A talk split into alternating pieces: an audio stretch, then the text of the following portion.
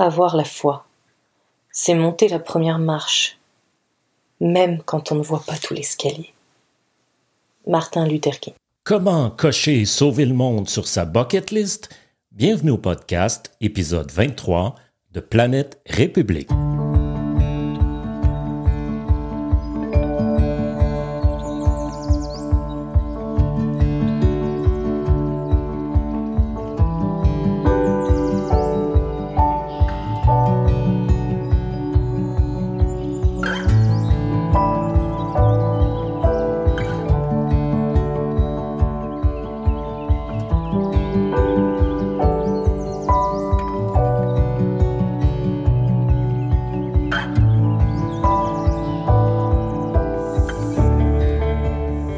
Ceci est l'épisode final, le dixième de dix épisodes de la troisième et dernière partie du projet Planète République.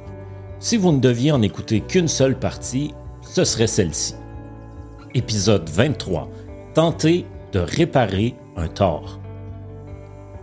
On a vu plus tôt qu'il y eut deux périodes historiques de militance internationale visant l'instauration d'une gouvernance universelle. La première débute avant la fin de la Première Guerre mondiale vers 1917 pour se conclure autour de 1920. La seconde, de loin la plus impressionnante, s'entame vers 1937 pour s'effondrer avec la montée de la guerre froide au début des années 1950. En 2020, dans son excellent ouvrage Histoire des citoyens du monde, portant sur cette brève mais glorieuse période en France, Michel Auvray expliquait cette flambée mondialiste par une forme de synchronicité. Gary Davis n'était que l'un des premiers signes visibles de la naissance d'une conscience mondiale, et en un an, les signes se sont multipliés. Elle apparaît désormais comme un fait collectif. En 1950, alors que les braises du mouvement étaient encore chaudes, Robert Sarrazac, acteur important de ces événements en France, pressentait déjà cette possibilité. L'histoire, poursuit-il avec lucidité, enregistrera vraisemblablement comme un phénomène important la diffusion, à travers plusieurs centaines d'émissions radio et plusieurs milliers d'articles, des idées de citoyenneté mondiale, gouvernement fédéral mondial, assemblée des peuples.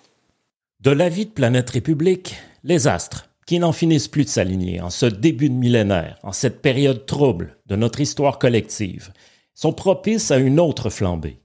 Nous sommes pour différents considérants, dont les crises sociales, sanitaires, financières, environnementales, alimentaires, géopolitiques, des ressources et de l'accroissement des inégalités sociales à l'échelle planétaire ne sont pas des moindres, à l'aube d'une troisième période majeure de résurgence d'une militance pour l'instauration d'une gouvernance universelle. Pour la sauvegarde de l'humanité et de la biodiversité, souhaitons que celle-ci soit la bonne. Le philosophe et essayiste Normand Baillargeon écrivait en 2006 que en matière de relations internationales, la loi morale nous enjoint d'aller vers le cosmopolitisme, cet idéal plus que jamais indispensable. Reste la question fondamentale à laquelle nous, citoyens du monde, devons répondre. Qu'acceptons-nous de faire? Quels gestes sommes-nous prêts à poser? Quels combats consentons-nous à mener pour que nos élites et nos maîtres acteur incontournable du drame planétaire, consente enfin à un ordre international post-westphalien.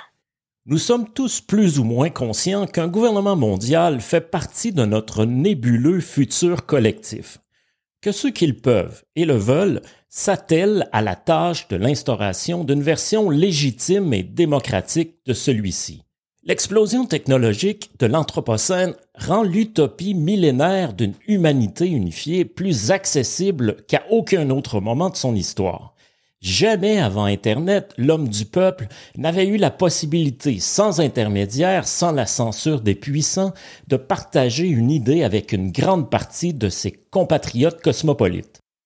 Je crois que tout est toujours en question, que tout est toujours à sauver, que rien n'est définitivement acquis et qu'il n'y aura jamais de repos sur la terre pour les hommes de bonne volonté. Raymond Aron. De plus en plus d'entre nous sont en quête de sens. Planète République nous offre du sens. Si nous ne devions retenir qu'un devoir de notre passage sur Terre, ce serait probablement celui de contribuer à laisser un meilleur monde à ceux qui nous suivent que ce qui nous a été laissé par ceux qui nous précédaient. Malheureusement, nos modes de vie que nous n'avons pas voulu assez remettre en question font que, pour la première fois, les générations actuelles laisseront moins que ce qui leur a été légué. Planète République, c'est une occasion tenter de rétablir la balance. Voilà, c'est tout pour l'épisode 23, dernier de la série. Merci à Magali Roland d'avoir prêté sa voix aux citations. Le thème musical du podcast est la pièce We Would Have Thought de l'artiste Crow Wonder. Elle est une courtoisie libre de droit disponible sur Free Music Archive. Vous trouverez sur la section blog de planèterépublique.org, tel qu'écrit sur le logo du podcast, le texte du podcast, ses références, des photos, ainsi que d'autres textes. Vous trouverez également sur planèterépublique.org les liens pour devenir membre, acheter le livre en version e-book ou encore faire un don. Planète République est une ONG à but non lucratif. Merci d'aider la cause en faisant un don. Nous suggérons un don si vous en jugez le travail de recherche, le contenu et la présentation digne, équivalent à 1 dollar ou 1 euro par chapitre épisode du balado lu ou écouté. Merci aussi, s'il vous plaît, de partager, surtout à ceux qui vous sembleraient intéressés par un tel sujet.